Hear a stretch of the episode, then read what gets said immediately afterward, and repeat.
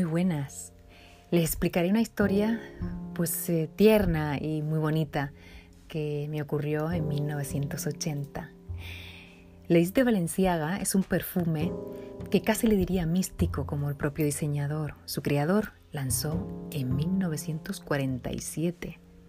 La nariz detrás de esta fragancia es Francis Fabron.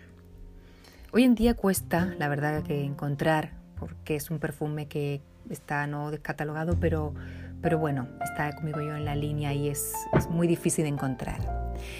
Explicaré pues esta bonita historia de este perfume y tal como os comenté, en 1980 conocí a dos hermanas de Mauritania, Leila y Sophie, dos mujeres inteligentes y muy especiales, donde su pasión era los perfumes y sobre todo le apasionaba todo lo que eran los perfumes franceses.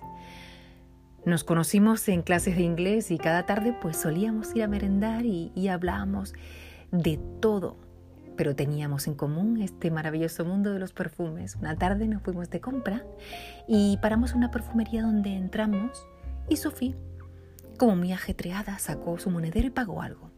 Su hermana y yo no parábamos de probar uno y otro, hasta tal punto que llegué a marearme. Así que salimos y Sofía se quedó atrás nos sentamos justo delante que había un banco y yo, aturdida por tantos olores, riéndonos. De repente llegó Sofía corriendo. Extendió su mano y me dijo que, que era para mí. Lo abrí con un nerviosismo a ver qué era.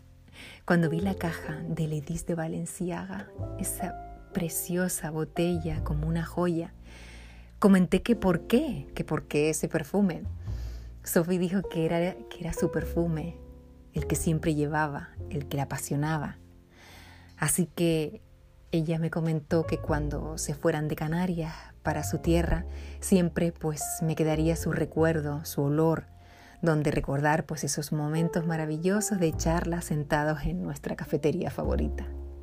En ese momento no fui tan consciente porque las tenía allí mismo conmigo, pero al cabo de un, año más o menos se fueron.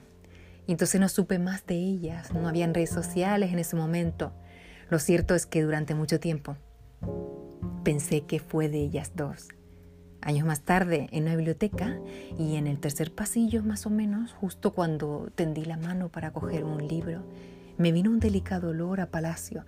Así es como yo descifraba Ledis de Valenciaga. Y le dije, Sofía. Me giré y no había nadie. Salí al pasillo y vi una chica de espaldas con una melena muy larga y casi a la cintura. Dudé en decirle nada, pero ese perfume solo podía ser ella. Toqué su hombro y repetí su nombre. Y de repente, cuando se giró, era Sofía. Grande fue el abrazo y los lloros al ver que, gracias a su aroma, Tenía dos opciones, una dejar en los recuerdos y no girarme y otra ir tras el olor.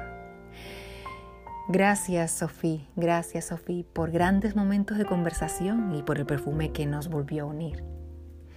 Así que si alguna vez tienes algún perfume que te recuerda a una persona y, y hace mucho tiempo que no la ves, yo te aconsejo que te puedas girar o que inicie su acercamiento a esa persona porque igual la vuelves a encontrar.